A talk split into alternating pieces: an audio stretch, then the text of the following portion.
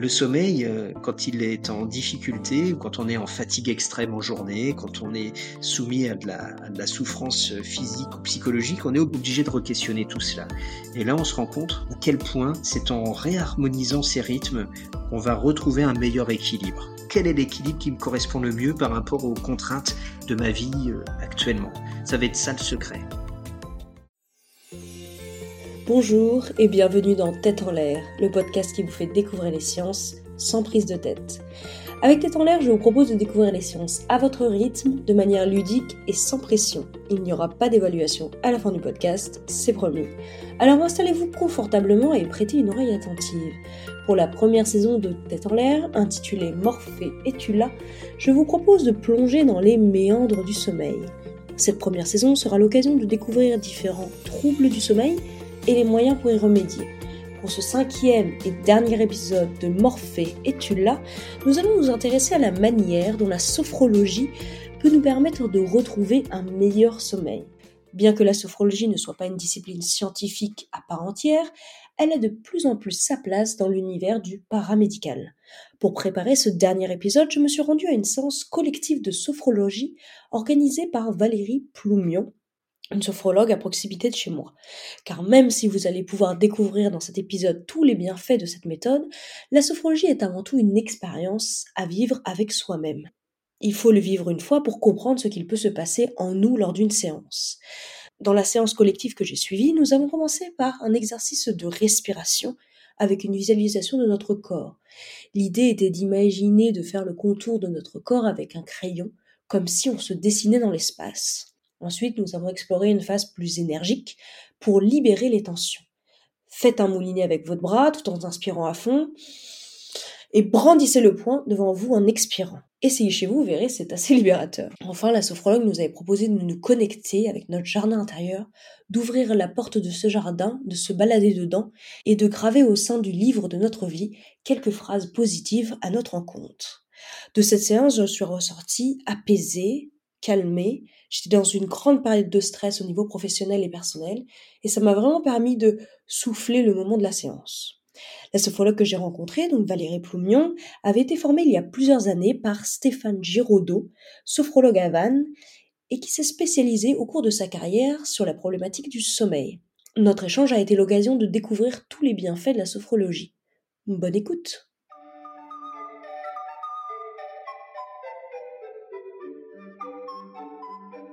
Stéphane Giraudot, vous êtes sophrologue et avez notamment travaillé dans un centre du sommeil à Paris pendant dix ans avant de vous installer à Vannes avec votre cabinet. Qu'est-ce qui vous a amené à vous spécialiser dans la sophrologie et notamment dans le sommeil? Avant de me diriger vers la sophro, en fait, j'ai fait des études de psychologie et je me suis orienté vers la sophrologie ensuite, qui rejoignait à la fois l'aspect psycho, mais qui était aussi au carrefour de la neurophysio et aussi de la préparation mentale, de, de disciplines avec une, une, visée plus existentialiste ou philosophique également, j'ai découvert vraiment un, domaine qui me qui m'enchantait par bien des aspects et un aspect très concret. Et je me suis installé ensuite assez rapidement à Paris. Très vite, j'ai eu des demandes par rapport au sommeil ce qui m'a conduit à vouloir enrichir, à aller plus loin dans, dans ce domaine du sommeil et contacter notamment un centre de sommeil à Paris, un centre privé de sommeil. Ils avaient un besoin. Il y avait vraiment une, une demande de leur part de, de discipline non médicamenteuse, pouvoir orienter les, les patients, d'enrichir la, la prise en charge pluridisciplinaire. Et donc, euh, j'ai travaillé dix ans dans ce, dans ce centre de sommeil à Paris, ce qui m'a conduit aussi, euh, petit à petit, euh, conduit à former, à transmettre bah, ce, cette, cette expertise que j'avais développée petit à petit dans ce domaine et, surtout de la compréhension des mécanismes qui est, qui est vraiment essentiel pour accompagner, mais aussi quand on est comprendre les mécanismes avant de chercher la technique qui va m'aider à dormir ou le médicament qui va m'aider à dormir. Il y a à s'approprier le phénomène pour trouver la meilleure solution. Et aujourd'hui, vous faites à la fois des consultations en cabinet à Vannes et vous continuez à donner des formations euh, à Lille, c'est ça? Je suis entre Lille, où, je, où effectivement je co-dirige l'Institut de sophrologie humaniste, et puis à Vannes, où j'ai mon cabinet, où je reçois, et puis les formations que je donne à Lille, mais aussi dans différentes, dans différentes écoles ou entreprises. C'est vrai que j'interviens aussi dans le domaine du sommeil, en conférence, et par exemple actuellement, je suis, j'accompagne des travailleurs postés qui travaillent en 3-8, et donc de voir comment ils pouvaient agencer leur rythme, avec tout ce qui rentre dans le, domaine, que ce soit l'alimentation, le, les rythmes veille-sommeil, les moments d'exposition à la lumière, etc. On a, toujours plein de facteurs à considérer.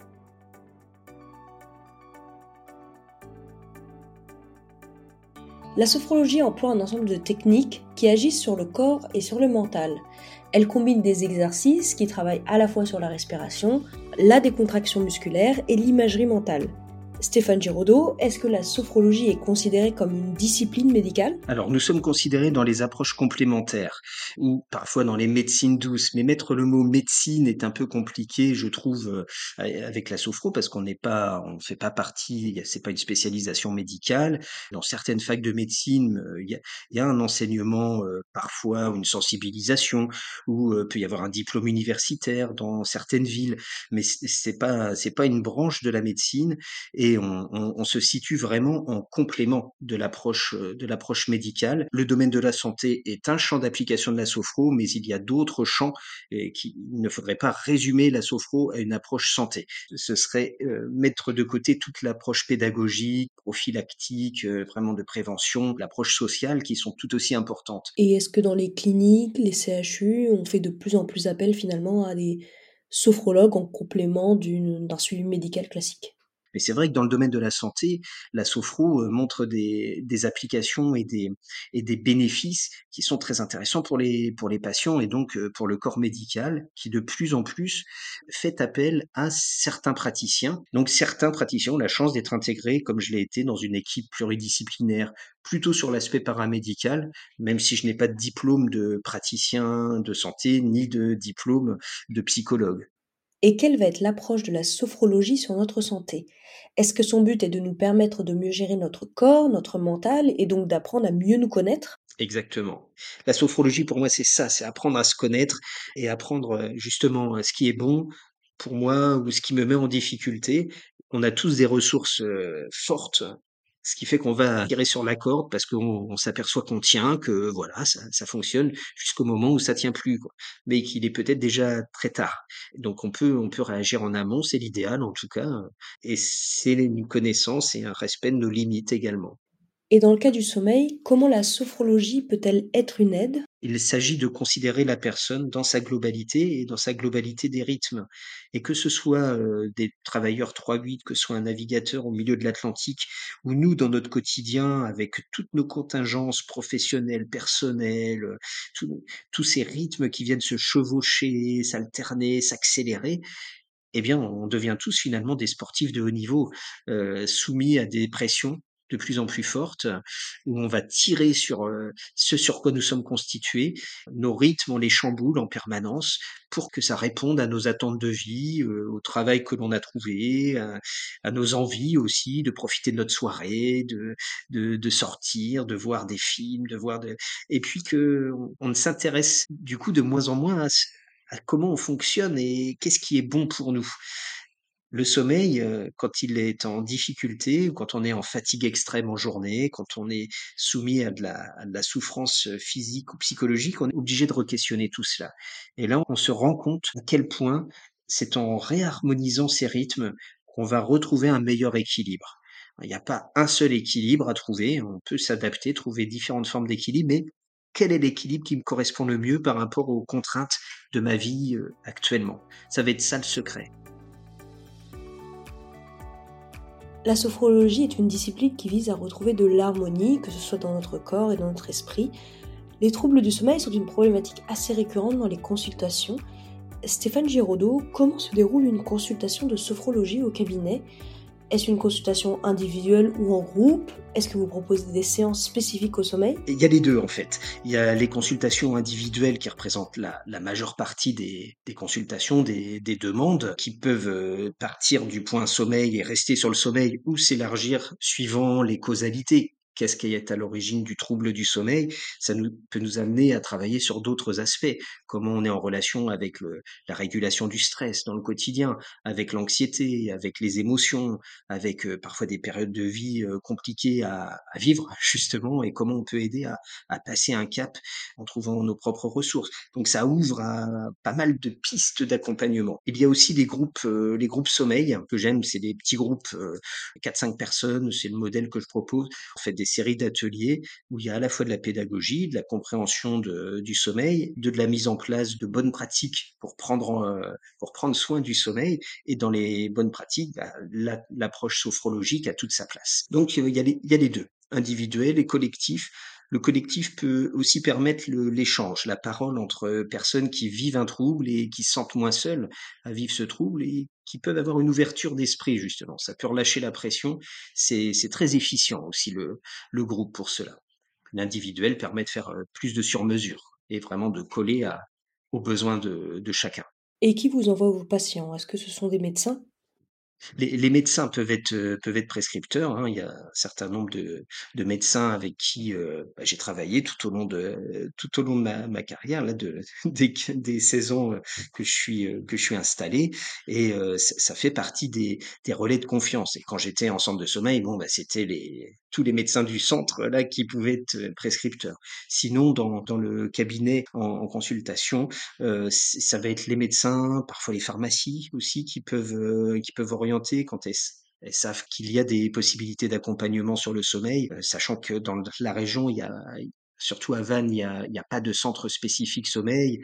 Il y a à Nantes, euh, dans les, dans les CHU, dans certaines cliniques privées, on peut retrouver des unités sommeil, mais il y a souvent des délais d'attente assez longs. Donc avoir des praticiens qui reçoivent en cabinet en ville, c'est quand même, euh, enfin je dis en ville, c'est de manière générale, hein, soit ville ou campagne, c'est pareil. Je suis dans un lieu où il y a un certain nombre de, praticiens qui interviennent et, euh, et, les psychologues sont aussi aux premières loges hein, pour les troubles du sommeil. C'est très récurrent dans les propres dans les problématiques euh, psycho-émotionnelles. Et parmi les personnes qui viennent consulter à votre cabinet pour des troubles du sommeil, quelle est la principale plainte évoquée? C'est vrai que c'est le plus fréquent dans, le, dans les troubles de, de sommeil, c'est ce qui est lié à une insomnie plutôt installée. C'est rare qu'on vienne me voir parce que ça fait euh, trois, quatre nuits qu'il y a des difficultés de sommeil. C'est pour se justifier d'être pris, d'être accompagné, de chercher une prise en charge.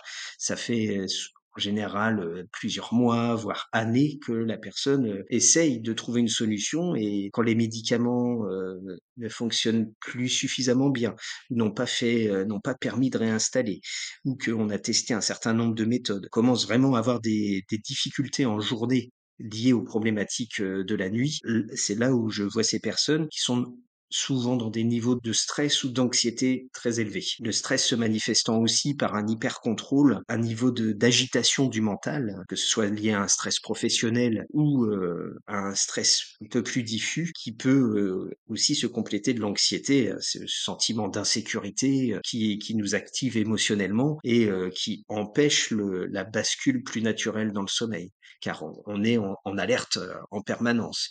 Donc que ce soit le stress avec l'épuisement, euh, parfois des moments de pré-burnout, de charge mentale euh, excessive, qui font que l'esprit est en ébullition toute la journée, il a du mal à lâcher le, le, soir, il a du mal à se réguler, et quand on se met au lit euh, et que on, cherche le sommeil, euh, bah ça vient pas, puis on s'énerve, et euh, voilà, y a, ça c'est très classique dans les, dans les consultations que je reçois ou des personnes qui sont dans un niveau d'anxiété, d'insécurité, avec des, euh, la peur. Euh, actuellement, on est dans un contexte très anxiogène, hein, la peur de l'avenir, le manque de perspective, difficulté à se projeter, comment je vais faire, et si, et si ma boîte, euh, ça fonctionne plus, qu'est-ce que, enfin, tout, tout ce qui vient alimenter l'émotionnel et le, et le mental font que notre cerveau cherche des, des solutions. Il cherche à se sécuriser et donc il ne, il ne se laisse pas aller dans ce lâcher-prise du sommeil. Et actuellement, c'est devenu euh, exponentiel entre la crise Covid, le climat mondial euh, de guerre, euh, de crise énergétique, enfin, il y a un cocktail qui est très favorable à l'insomnie.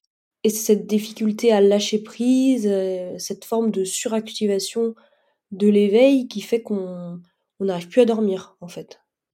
Oui, c'est une hyperactivation, une hyperexcitation des de tous les réseaux d'éveil qui va générer une activité du cerveau très élevée qui a du mal à redescendre au moment où il devrait redescendre et ce qui fait qu'on se retrouve en mode éveil, en mode jour, même, heu, au moment du coucher, même pendant la nuit et même quand on est épuisé. La fatigue ne suffit pas dans l'insomnie chronique à faire venir le sommeil. À bout d'un moment, on lâche parce qu'on est complètement épuisé, on n'en peut plus et que on ne peut pas vivre sans dormir. Mais le reste du temps, on peut être épuisé, fatigué et être réveillé quand même, ce qui est très frustrant pour les, pour les insomniaques.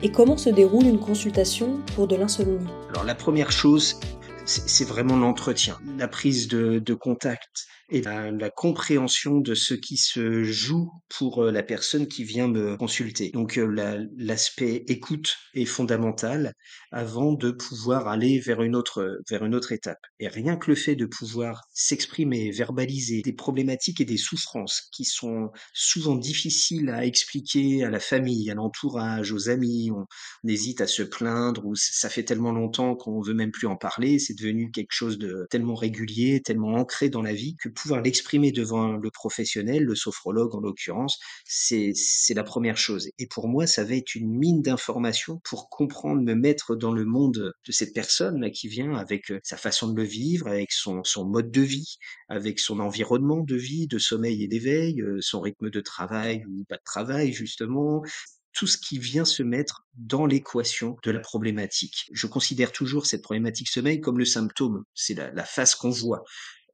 mais je ne sais pas ce qu'il y a en dessous. Et donc l'entretien va servir à ça, à commencer à sentir et mieux comprendre ce qu'il y a en dessous. Et ça va m'aider aussi à amener des pistes de compréhension pour mon client, qui va pouvoir euh, se réapproprier le trouble avec un autre regard. Et ça, c'est le moment d'un décalage qui est vraiment très salutaire, en particulier sur l'insomnie, de pouvoir considérer un peu autrement ce que l'on est en train de vivre. Le fait de comprendre notamment que ce qui se joue, c'est plus l'hyperactivation des réseaux de l'éveil que le réseau de sommeil qui n'arrive pas à s'enclencher, bah, ça permet déjà de, voir les choses différemment. Se dire ah oui si je suis trop c'est parce que je suis trop éveillé bah comment je peux faire pour agir sur ce niveau d'éveil? C'est beaucoup plus simple que de se dire je veux m'endormir euh, comme ça d'un coup je veux endormez-moi.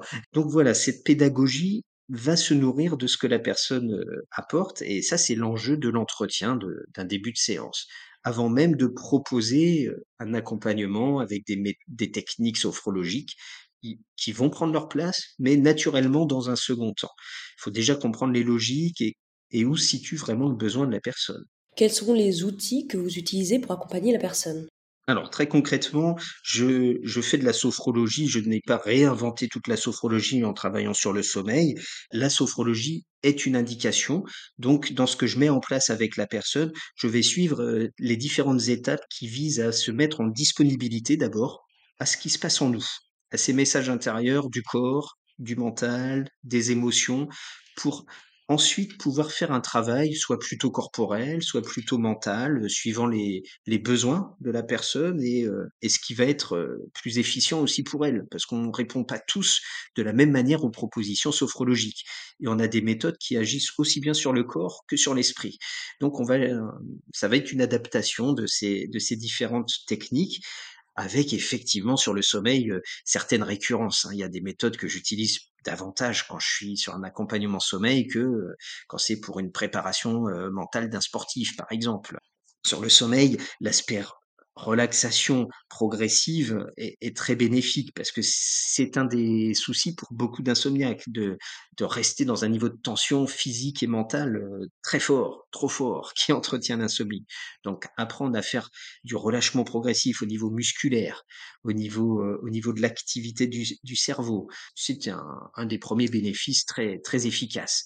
Donc on va utiliser pour cela des techniques de, de concentration sur le corps, des techniques respiratoires de mobilisation respiratoire, parce que notre respiration est, le, signal, le, le, baromètre de notre niveau de tension interne également.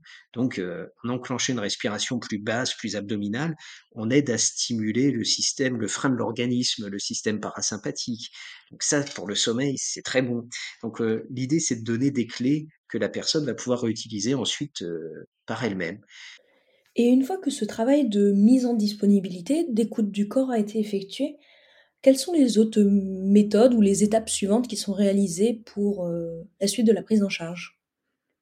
Donc une fois qu'on a cette, ce travail de mise en disponibilité, d'écoute du corps, eh bien on va pouvoir développer davantage soit l'aspect euh, travail sur euh, sur les sensations, sur les tensions, relâchement pour sentir comment je peux amener une relaxation supérieure dans mon corps de façon évidente ou des techniques de concentration pour apaiser le, mental ou le focaliser sur un angle unique pour aider à dépolariser des pensées parasites automatiques qui peuvent poser souci aussi dans le sommeil.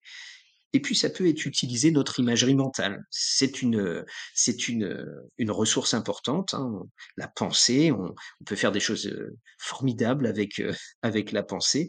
Euh, ce que l'on va faire en sophro, c'est la mettre au service d'un état recherché dans l'instant. Vous parliez entre autres d'exercices de visualisation. Euh, de quoi s'agit-il? Est-ce que l'idée c'est de s'imaginer au moment du coucher par exemple et de prévoir comment euh, ce coucher pourrait bien se passer? Par exemple, s'appuyer sur une image relaxante va produire un effet de relaxation dans le corps. Donc on peut l'utiliser de, cette manière-là. Mais aussi on peut aller envisager son propre sommeil. Qu'est-ce que ça fait de m'envisager au moment du coucher, de revoir la disposition de ma chambre, est-ce qu'elle me plaît ou pas, tel que je m'en souviens là, comme elle est imprimée là dans mon cerveau. Donc là, on cherche pas à s'endormir ou à se détendre, on cherche à redécouvrir ce qui est lié pour nous au sommeil, à son environnement, et qu'est-ce que je pourrais changer, tiens, dans, l'environnement de ma chambre?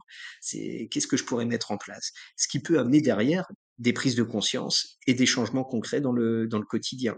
Ou s'envisager passer une meilleure nuit de sommeil? Tiens, c'est pas ce qu'on va faire au début d'un accompagnement, hein, ça demande des, des étapes préalables, du travail, mais à un moment donné, peut-être qu'on est capable d'envisager une bonne nuit de sommeil, s'envisager mieux dormir.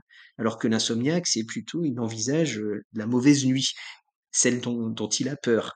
Et, que même euh, imaginer passer une bonne nuit de sommeil, pour certains, c'est impossible. C'est impossible, ça les met en stress tout de suite. Donc on, on va y aller progressivement comme ça. Il peut y avoir un aspect euh, très corporel, compréhension, sensation, trouver aussi la façon dont on peut récupérer efficacement. C'est une des clés, ça, dans, le travail sur l'insomnie.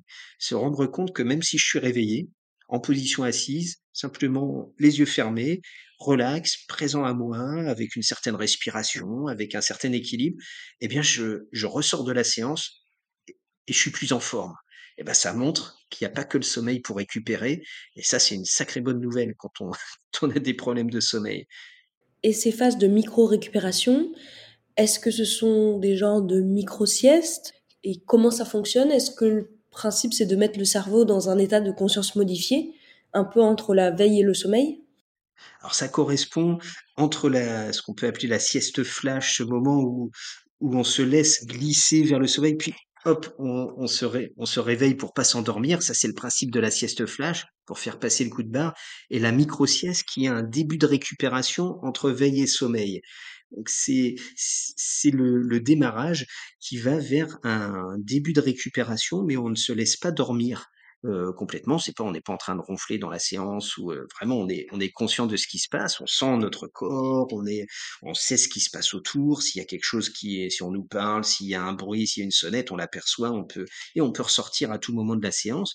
Mais on est dans un niveau de relaxation mentale, d'apaisement qui permet cette, déjà cette première récupération avec des effets de nettoyage qui sont même mesurés au niveau, au niveau physiologique, euh, dans, les, dans le sang, dans, dans certains organes, il y a, il y a l'installation des bénéfices du sommeil léger, euh, qui correspond à la moitié de la nuit quand même. Et donc on peut le faire en partie et ressortir comme si on avait fait une sieste de 10 minutes, 10 minutes, un quart d'heure, qui peut être déjà très restauratrice juste en se mettant en stand-by, qui est un état très naturel finalement, sauf que c'est un état que l'on a perdu euh, avec notre euh, façon de fonctionner, notre société euh, surstimulée, où on est toujours les yeux ouverts, fixés à faire un, mille et une choses, et même quand on n'a rien à faire, on trouve plein de choses à faire.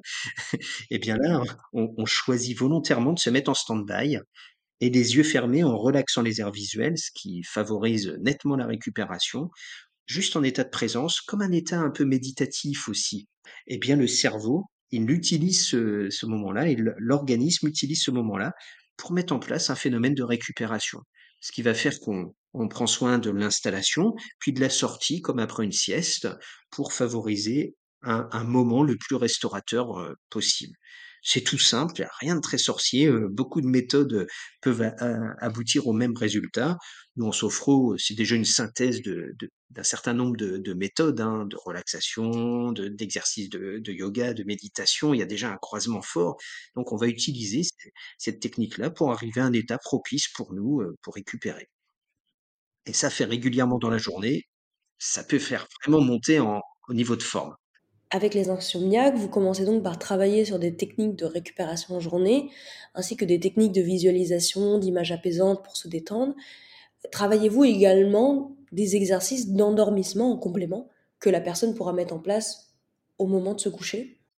Alors, ma priorité, c'est qu'est-ce que je peux faire en journée pour arriver au moment du soir, au moment de la nuit, sans trop de stress, sans trop de, de charge, de tension physique, nerveuse, pour être disponible au sommeil. Ça, c'est le, la première clé. Évidemment que petit à petit, on peut aussi mettre en place ces techniques au profit de l'endormissement, favoriser un état favorable sans chercher à dormir. Ça, c'est le, c'est le principe de base ne pas chercher à dormir ou à se rendormir si c'est un réveil en cours de nuit. Donc après les, les techniques, on va leur mettre des noms entre sophrologues pour pouvoir comprendre ce qu'on met, ce qu'on met en place. Donc on a souvent sophro quelque chose, comme sophro protection liminale du sommeil. Euh, en l'occurrence, pour la purement pour cette technique de sophroprotection du sommeil, ça va être davantage une technique préparatoire où on va s'envisager dormir avec un état favorable au sommeil euh, même en se reformulant, par exemple, un mot, une phrase, quelque chose qui, pour nous, nous relaxe au moment de l'endormissement. Et, en le faisant, mais en décalé du sommeil, ça.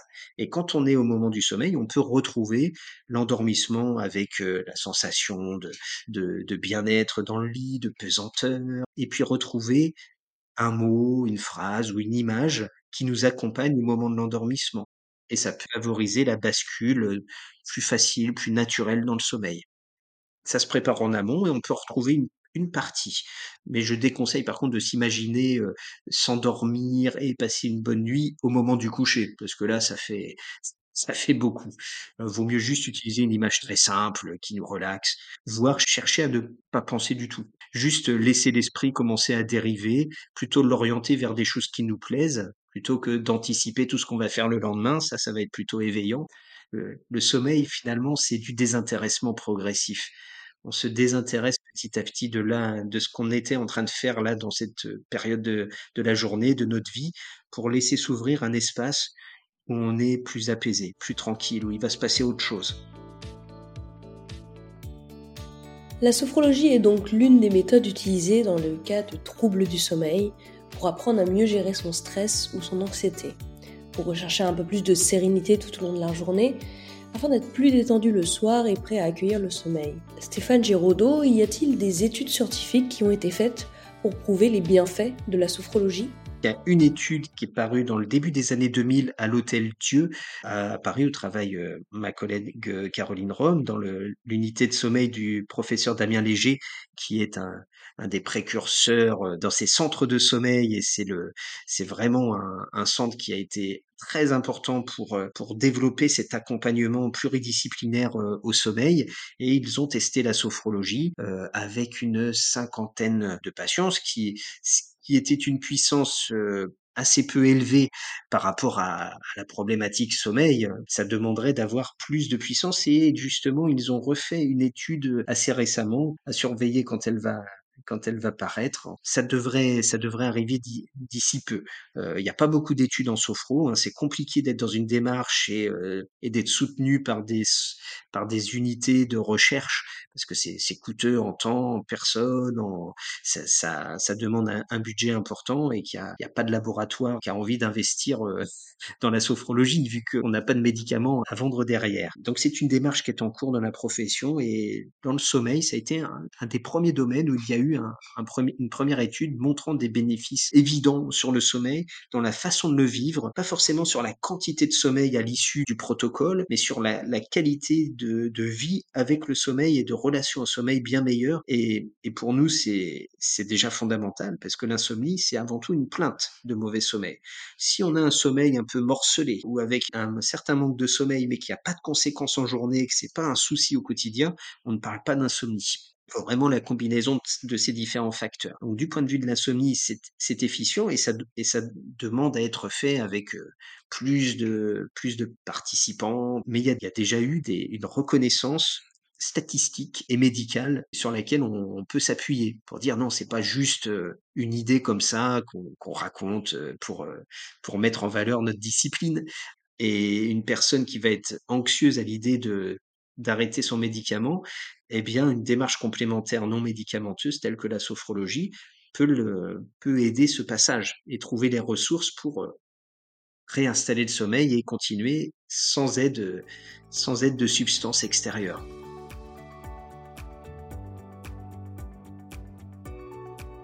Chers auditeurs et chères auditrices, vous avez donc pu découvrir dans ce cinquième épisode de Morphée et Tula la sophrologie comme méthode non médicamenteuse pour aider à soigner l'insomnie.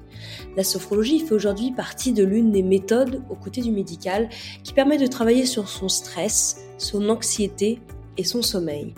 Son but est de nous enseigner des techniques pour réussir à être à l'écoute des messages que nous envoie notre corps. Selon les personnes, le travail avec le ou la sophrologue peut être axé davantage sur des méthodes corporelles, comme le fait de se concentrer sur les ressentis internes de notre corps, ou des méthodes mentales avec la visualisation d'images apaisantes.